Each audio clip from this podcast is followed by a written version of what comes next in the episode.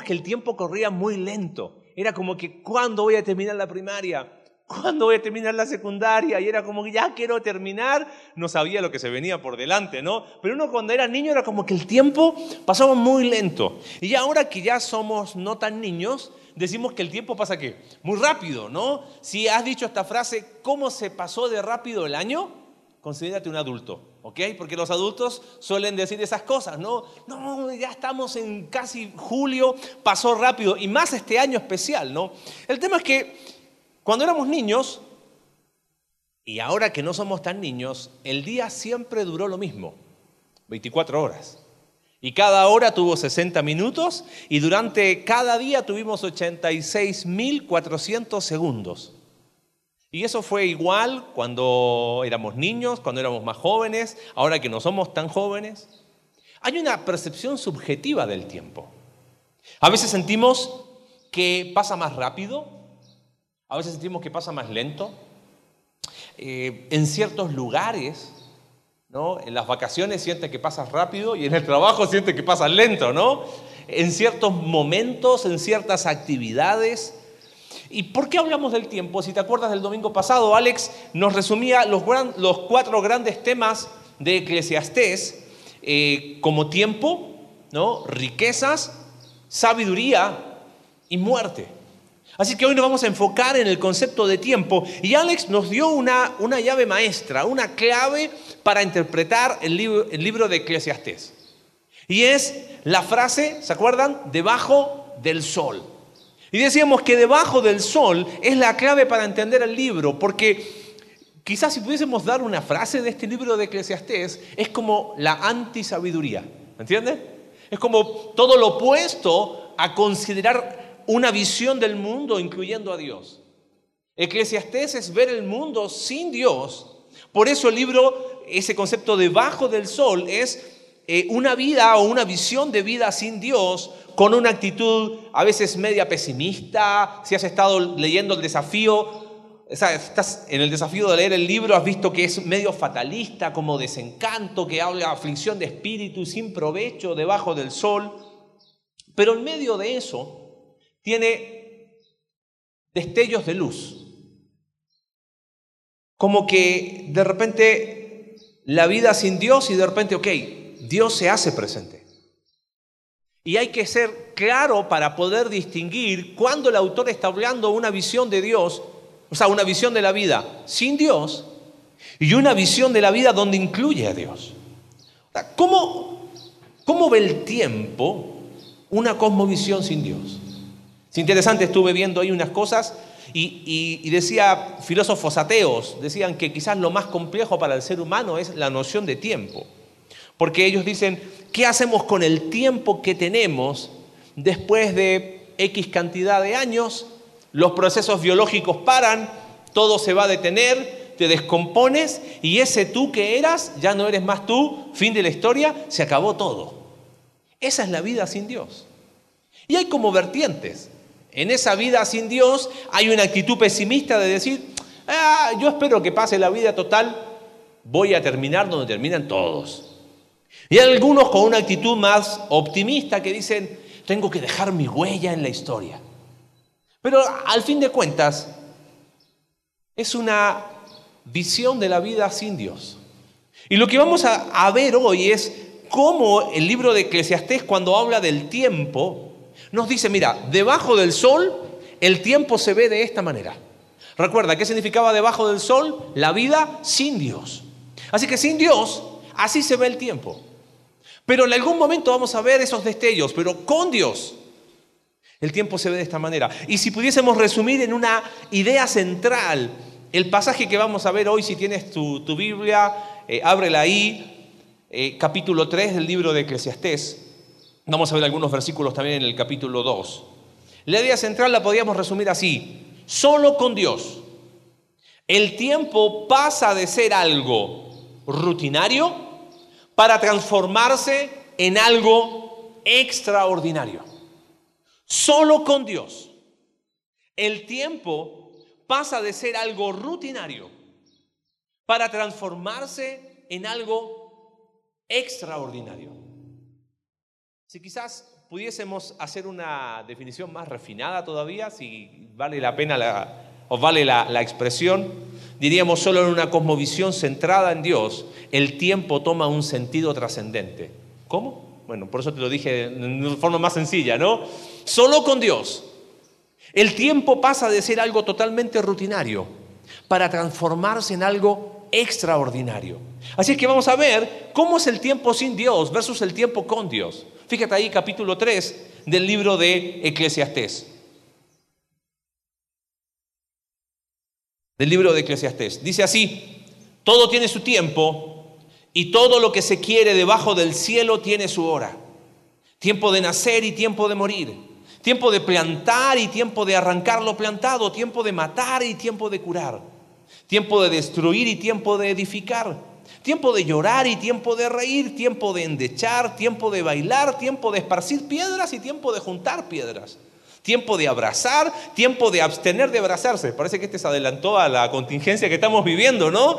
Dice tiempo de buscar, tiempo de perder, tiempo de guardar, tiempo de desechar, tiempo de romper, tiempo de coser, tiempo de callar, tiempo de hablar, tiempo de amar, tiempo de aborrecer, tiempo de guerra, tiempo de paz. ¿Qué provecho tiene el que trabaja de aquello en que se afana. Yo he visto el trabajo que Dios ha dado a los hijos de los hombres para que se ocupen en él. Todo lo hizo hermoso en su tiempo y ha puesto eternidad en el corazón de ellos, sin que alcance el hombre a entender la obra que ha hecho Dios desde el principio hasta el fin. Yo he conocido que no hay para ellos cosa mejor que alegrarse y hacer bien en su vida. Y también que es don de Dios que todo hombre coma y beba y goce el bien de toda su labor. He entendido que todo lo que Dios hace será perpetuo. Sobre aquello no se añadirá ni de ello se disminuirá. Y lo hace Dios para que delante de Él teman los hombres. Aquello que fue ya es. Y lo que ha de ser fue ya. Y Dios restaura lo que pasó. En primer lugar, ¿cómo es el tiempo sin Dios? ¿Sabes qué? En primer lugar, sin Dios, el tiempo es una rutina monótona. Sin Dios, el tiempo es una rutina monótona. Fíjate, el, todo tiene su tiempo. De repente, en el todo tiene su, tiempo, es, lo hemos escuchado. Yo recuerdo primera clase, una de la primer año de instituto bíblico, había una, una, materia que se llama métodos de estudio bíblico. Creo que hay, hay ruido interfiriendo, gracias. Desde, si lo podemos ajustar, por favor.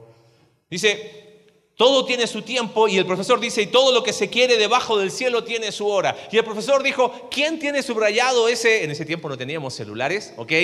Menos eran celulares de que apenas aparecían números. ¿Quién tiene subrayado ese versículo en la Biblia? Y todos en la clase dijimos, yo, sí, no, porque todo tiene su tiempo, sí, todos decíamos amén, amén. Y el profesor nos dice, no. ¿Qué? ¿Cómo que no todo tiene su tiempo? Dice, a ver, ¿Cómo empieza el versículo 1? Dice, todo tiene su tiempo y todo lo que se quiere debajo de qué? Del cielo, debajo del sol. Porque la expresión de todos estos versículos es que sin Dios el tiempo es una rutina monótona. La expresión de ese versículo, todo tiene su tiempo y todo lo que se quiere tiene su hora, es como a todos nos llegó la hora. Es la idea de una rutina inevitable. Claro, sin Dios, ¿qué es el tiempo? ¿Será tiempo de vivir y vine a la tierra? ¿Será tiempo de comer y tendré que comer? ¿Será tiempo de dormir? Tendré que dormir. Y cuando llegue mi tiempo de morir, tendré que morir. Y se acabó todo. ¿Te das cuenta? Sin Dios, el tiempo es una rutina monótona. Nacer, morir habla de una rutina irremediable. Claro, ¿Cuántas veces nosotros hemos usado esa frase? Tranquilo, amigo, todo tiene su tiempo. ¿Pero qué le estoy transmitiendo? Casi un fatalismo de, bueno, si te tocó, te tocó. Y si no te tocó, la libraste. ¿Ves? Muchas veces nos parecemos al autor del libro de Eclesiastés, que vemos la vida como decimos que creemos en Dios, pero nos sacamos los lentes y vemos la vida sin Dios. Una rutina monótona. ¿Quién de nosotros no lucha con la rutina? Hay algunos que no pueden vivir sin rutina y hay otros que no pueden vivir sin la rutina. Yo creo que la rutina no es mala. Hay que levantarse en la mañana, hay que trabajar, hay que comer, hay que dormir. Pero si la conclusión a ti, eso, eso, hay que aburrida la vida. cuando estudiábamos decíamos, ¿cuándo termino de estudiar? Y ahora que empezaste la vida laboral, dice, ¿por qué no vuelvo al tiempo pasado, no? Es que sabes que sin Dios el tiempo es una rutina monótona, pero con Dios el tiempo es un regalo. ¿Te das cuenta de la diferencia? Sin Dios, sácate los lentes. Ok, yo digo creer en Dios, pero voy a vivir el tiempo como si Dios no existiera. Ahí está la rutina monótona. Pero cuando me pongo los lentes de Dios, digo, ah, ¿sabes qué? El tiempo es un regalo. Porque al final, ¿quién de nosotros pidió nacer? Nadie. Nacer es un regalo de Dios. Disfrutar la vida es un regalo de Dios. Es más, Jesús dijo, yo he venido para que tengan vida. No es algo que tenemos en nosotros mismos. El hecho de haber nacido es un regalo de Dios. Qué diferente sería decir y ver esta lista y verla como un regalo de Dios y en vez de quejarnos por una rutina, decir, Señor, gracias por el privilegio de nacer. Y aunque será difícil quizás enfrentar la muerte, en Cristo tengo la esperanza de que la muerte no tiene poder. ¿Cómo cambia la perspectiva del tiempo cuando veo que la vida es un regalo de Dios? Entonces no hay problema con la rutina. Señor, gracias, mañana es lunes. No, no, no suena tan así, ¿no? Y hay que, hay que darle la chamba y hay que entrarle. Pero cuando yo quito a Dios, ay, lunes otra vez, ¿cuándo va a ser viernes, no? Y es como que llegamos al viernes a rastras. Pero si el tiempo lo veo como un regalo de Dios. Señor, gracias porque cada día es un regalo tuyo. Sabes, pensaba un poquito en esto de rutina. Yo tengo un concepto muy personal de lo que es rutina. Yo creo que rutina es la provisión de Dios para librarnos de nuestros momentos de inspiración. Te lo digo otra vez, la rutina es la provisión de Dios para librarnos de nuestros momentos de inspiración. Te voy a colocar una, te lo quiero ilustrar de esta manera. Para el momento de la foto o para los grandes momentos aparecemos todos. Recuerdo que esto lo aprendí cuando estaba estudiando en el Instituto Bíblico. Y recuerdo que hablando con un amigo que fue de mucha influencia en mi vida, él me decía, piensa esto. Cuando hay que estar para un evento así grande, uh, aparece hasta los que no habían aparecido todo el año.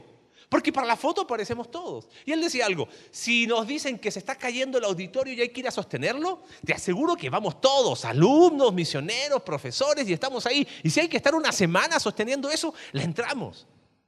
Pero para levantar la basura todos los días, ahí detrás de la cancha donde nadie te ve, oh, ¿te das cuenta? Cuando andamos inspirados, ¡uh! todo funciona, pero nuestros momentos de inspiración, ¿cuántos son? Pocos. La rutina. Cuando estamos en problemas, Señor, ayúdame. Y claro, ves, en los momentos de aflicción sale como lo mejor. Pero la rutina es donde se ve el carácter de un hombre y de una mujer. En el día a día, en el matrimonio que ahí está y está complicada la cosa, pero ahí nos fajamos y salimos adelante juntos. Ahí es donde se ve de qué está hecha una persona. Cuando los hijos están ahí en una actitud rebelde y los padres todos los días y todos los días. ¿Sabes? Pienso en un hombre que se llamaba Caleb. ¿Te acuerdas la historia de Caleb? Caleb y Josué fueron los únicos dos espías de los doce que dijeron, Señor, nosotros vamos a conquistar, tú estás con nosotros, pero el pueblo no quiso. Y Dios dijo, toda esta generación va a morir en el desierto, excepto Josué y Caleb. Habían pasado dos años de los, de los 40 en el desierto, así es que Caleb en ese momento, dice el libro de, de Josué capítulo 14, que él tenía 40 años. Así es que a esa edad, 40 años, recibe la promesa de que él va a entrar en la tierra prometida. Pero ¿cuántos años venían por delante? 38. 38 años en el desierto, donde todos los días, maná. ¿Qué hay de comida hoy? Maná. 38 años viendo cómo tus compañeros de generación, uno tras otro, iban quedando en el desierto. Conquistan la tierra en siete años, de ahí en Josué capítulo 14. Dice ahí, verso 9, perdón, verso 10, Él me ha hecho vivir estos 45 años. O sea, verso dice ahí, 14, 10, y ahora aquí soy de edad de 85 años. Claro, tenía 38, Le hizo vida hasta los 45 porque en siete años se conquistó la tierra. Si quieres, ahí matemáticas bíblicas después. Lo que me llama la atención es la actitud de Caleb. ¿Cómo estarías tú después de haber recibido una promesa y pasado 45 años? Ah, ¿No? Mira lo que dice Caleb. Todavía estoy tan fuerte como el día que Moisés me envió. ¿Cuál era mi fuerza entonces? Tal a esa hora mi fuerza para la guerra y para salir y para entrar. Dame pues ahora este monte del cual habló Jehová aquel día, porque tú oíste en aquel día que los anaseos están allí y que hay ciudades grandes y fortificadas. Quizás Jehová estará conmigo y los echaré como Jehová ha dicho. Eso es ver el tiempo como un regalo de Dios. En vez de quejarse, ya, ya era hora, 45 años, ya me estaba matando esta rutina. No, todavía estoy tan fuerte. Es que siempre va a ser más fácil tirar la toalla. Sin Dios. El tiempo es una rutina monótona, pero con Dios el tiempo es un regalo. Por eso, con Dios el tiempo es algo extraordinario. En segundo lugar, volviendo a Eclesiastés capítulo 3, fíjate, verso 9, dice, después de ese poema fatalista de, bueno, tiempo de nacer, tiempo de morir, tiempo de tirar piedra, tiempo de recoger piedras, tiempo de abrazar, tiempo de abstenerse de abrazar. Verso 9. ¿Y qué provecho, pregunta el autor de Eclesiastés, tiene el que trabaja de aquello en que se afana? ¿Qué provecho? Es una pregunta retórica, ningún provecho. Tiene que ver con capítulo 1, verso 3. ¿Qué provecho tiene el hombre de todo su trabajo? Fíjate la conclusión en el verso 10. Yo he visto el trabajo que Dios ha dado a los hijos de los hombres para que se ocupen en él. Fíjate capítulo 1, verso 14. Miré todas las obras que se hacen debajo del sol. He aquí todo ello es vanidad y esa expresión, aflicción de espíritu. Capítulo 2, verso 26.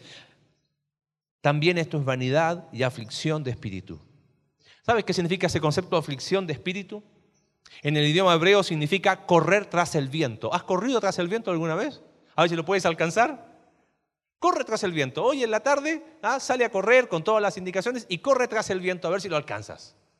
¿Sabes cuál va a ser tu mensaje después de haber intentado correr tras el viento? Me vas a decir, Marcelo, fue una pérdida de tiempo. ¿Cómo voy a correr tras el viento? Bueno, eso es lo que transmite el autor del libro de Eclesiastés.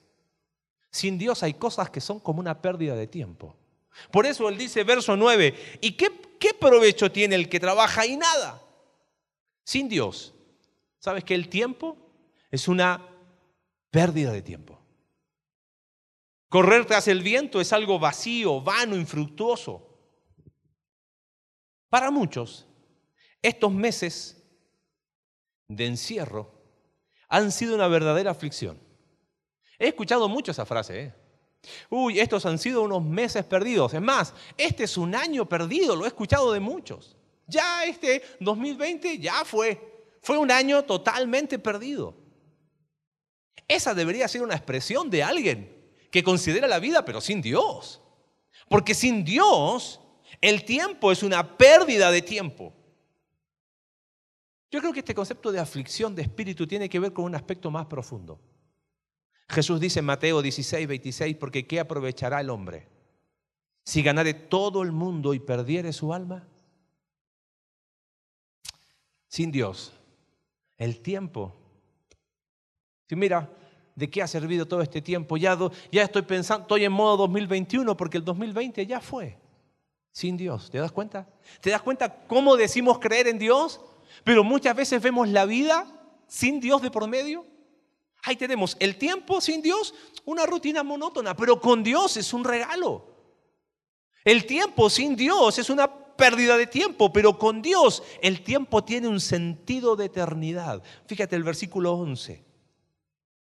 Mira el cambio que hace el autor.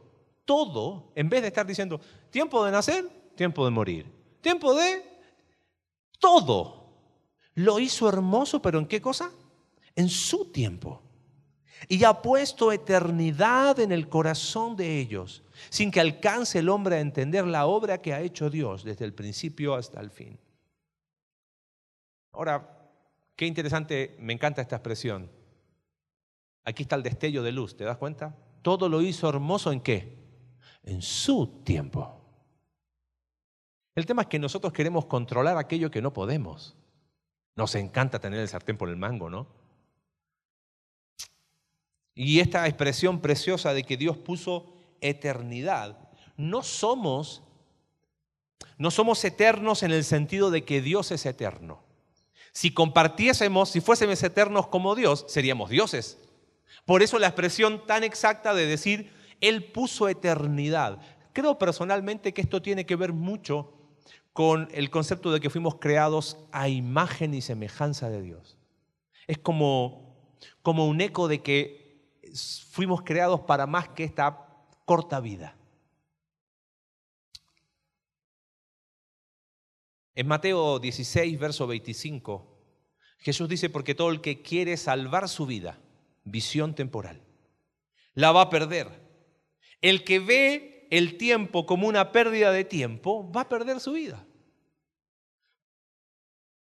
Pero el que pierda su vida por causa de mí, una visión eternidad, ese la va a. Es una cuestión de enfoque.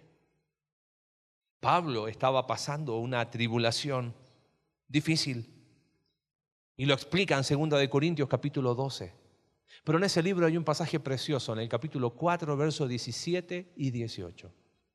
Mira qué interesante, dice así, porque esta leve tribulación momentánea. Pablo dice, sí, estoy pasando situaciones difíciles, pero yo cuando pienso en la eternidad, esto es leve. Esto, esto va a definir mi vida. ¿Es una tribulación? Sí, pero ¿sabes qué? No solamente es leve, pesa poco, es momentánea. ¿Cuánto va a durar? ¿Un año? ¿Y qué pasa si dura 10? ¿Y si dura 20? ¿Qué es comparado con la eternidad? Claro, decimos creer en Dios, pero nos quitamos los lentes. El tiempo, sin Dios es una pérdida de tiempo. Ah, pero con Dios el tiempo toma un sentido de eternidad y Pablo dice que esa tribulación momentánea produce en nosotros un cada vez más excelente y eterno peso de gloria. Mira, eterno peso versus algo leve y momentáneo. Tribulación versus gloria. Y la frase del versículo 18 es increíble. No mirando nosotros las cosas que se ven, sino las que no se ven. Porque las cosas que se ven son temporales, pero las que no se ven son eternas. Sin Dios, el tiempo es una pérdida de tiempo, pero con Dios el tiempo tiene sentido de eternidad.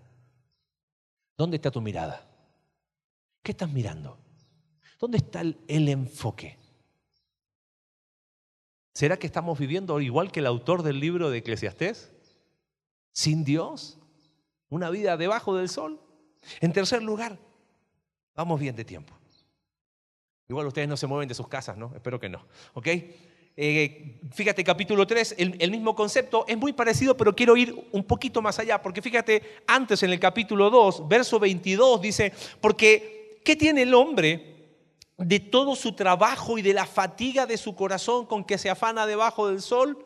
Porque todos sus días, ahí está el concepto de tiempo, mira lo que son, no son sino dolores. Y sus trabajos, molestias. Aún de noche su corazón no reposa. Y quizás tú dices, ay, sí, yo no he dormido nada, llevo noches sin dormir. Esto también es vanidad. El Hebel que hablaba Alex el domingo pasado. Sabes, sin Dios, no solamente el tiempo es una rutina monótona, pero con Dios el tiempo es un regalo. Sin Dios no solamente el tiempo es una pérdida de tiempo, sino que sin Dios el tiempo es un sufrimiento diario. Ese concepto de verso 22, de, perdón, 23, que todos sus días, todo su tiempo no son sino dolores, el concepto es ahí angustia, tristeza. Y después habla de molestia y el concepto es algo que me irrita, que me provoca, que saca lo peor de mí es que cuando yo vivo mi vida sin Dios, el tiempo se transforma en un sufrimiento diario. ¿Hay sol? ¡Oh, hay sol! ¿Está nublado? ¡Oh, está nublado! ¡Ay, qué calor! ¿Cuándo va a pasar este calor? ¡Uy, cuándo se va a ir este frío! Nos quejamos de todo. Todo es gris, todo tiene un pero. Oye, ¿te gustó? Sí, pero... Eh. Llega el esposo ahí y le trae un regalo y... eh. Y la esposa hizo algo y le pregunta al esposo, ¿y cómo te...? Sí, pero siempre hay un pero. Siempre hay un pero. Todo está gris, todo está mal, siempre una queja. Mi viejo decía, no viven ni dejan vivir. ¿Conocen personas así? Esas son las personas donde sin Dios el tiempo es un sufrimiento diario. No son capaces de disfrutar nada en la vida. Ahora fíjate lo que dice Eclesiastés. Porque sin Dios, dijimos, el tiempo es sufrimiento diario, pero con Dios el tiempo se disfruta. Porque mira el verso 23. Porque, perdón, 24 del capítulo 2. No hay cosa mejor para el hombre, sino que coma y beba y que su alma se alegre en su trabajo. También he visto que esto es de la mano de Dios. Y repite el mismo concepto en el capítulo 3, fíjate verso 12. Yo he conocido que no hay para ellos cosa mejor que alegrarse y hacer bien en su vida, y también que es un regalo de Dios, un don de Dios, que todo hombre coma y beba y goce el bien de su labor. Si dijimos que sin Dios el tiempo es un sufrimiento diario, con Dios el tiempo se disfruta. Creo que muchos de nosotros como cristianos muchas veces nos hemos caído del lado de que ser hijo de Dios es ser aburrido. Y como que tengo que poner, ponen tanto su enfoque en la eternidad que se olvidan que tienen un regalo todos los días de 24 horas. Oye, ¿quieres hacer? No, los deleites temporales, yo no los quiero. Oye, vamos a unos tacos. No, porque es una pérdida de tiempo, yo estoy enfocado en lo eterno.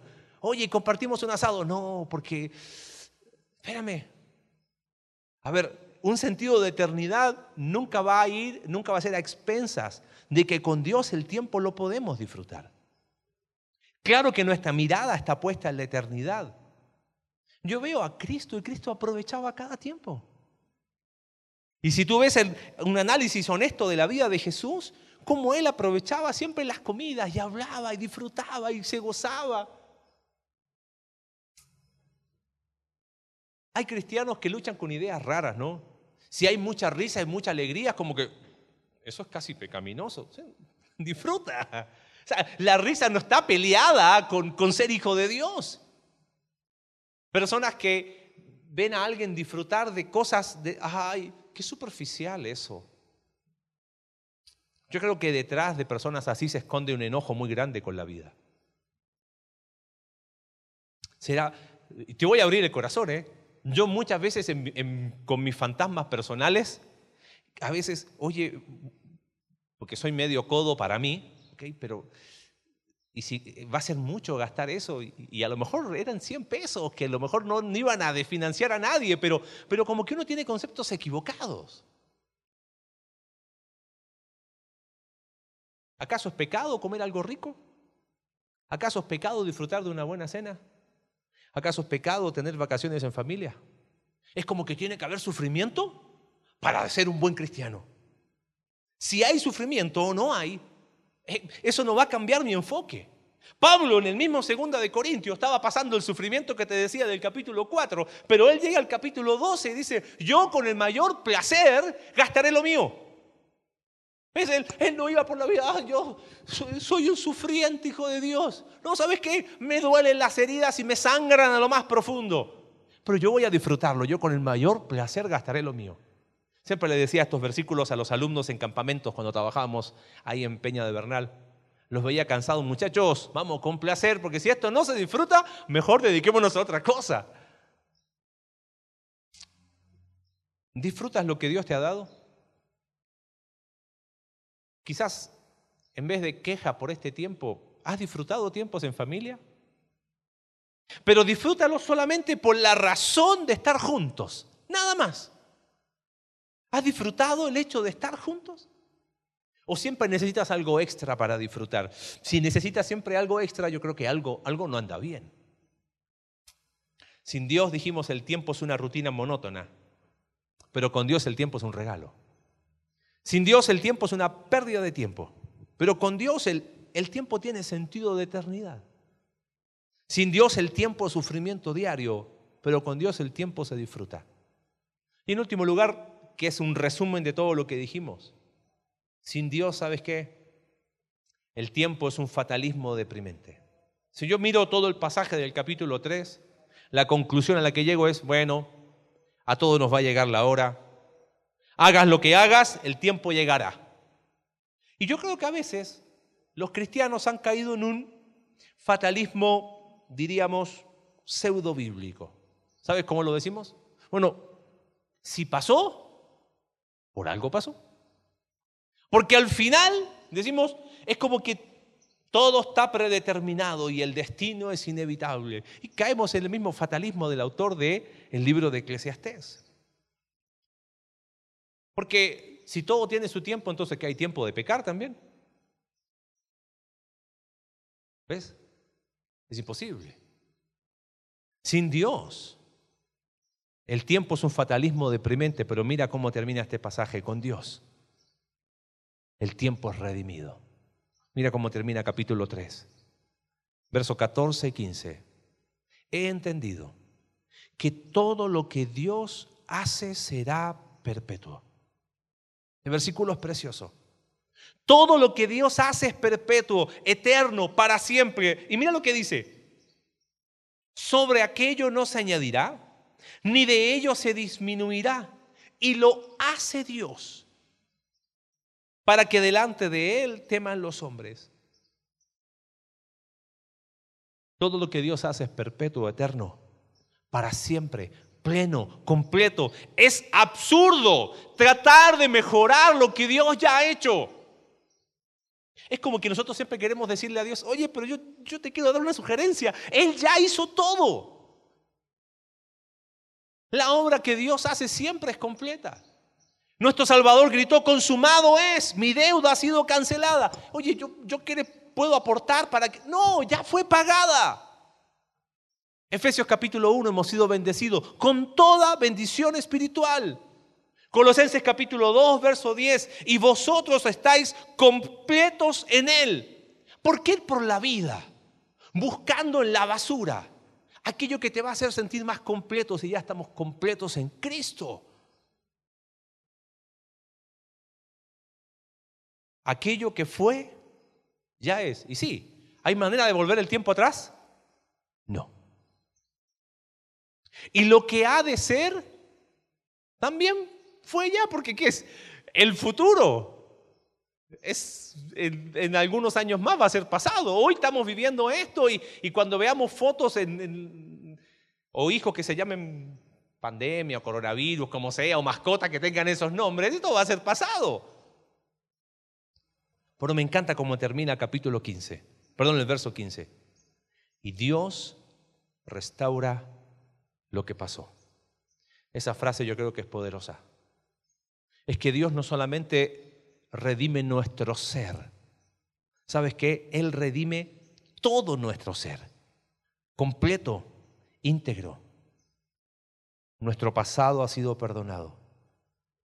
El presente es lleno de confianza y el futuro esperanzador.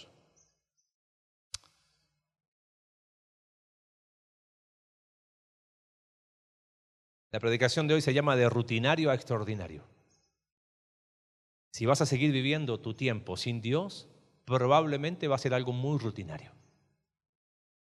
Pero cuando Dios se hace presente, cuando vivo la vida ya no debajo del sol, sino donde entiendo que que mi cosmovisión tiene que venir de Dios.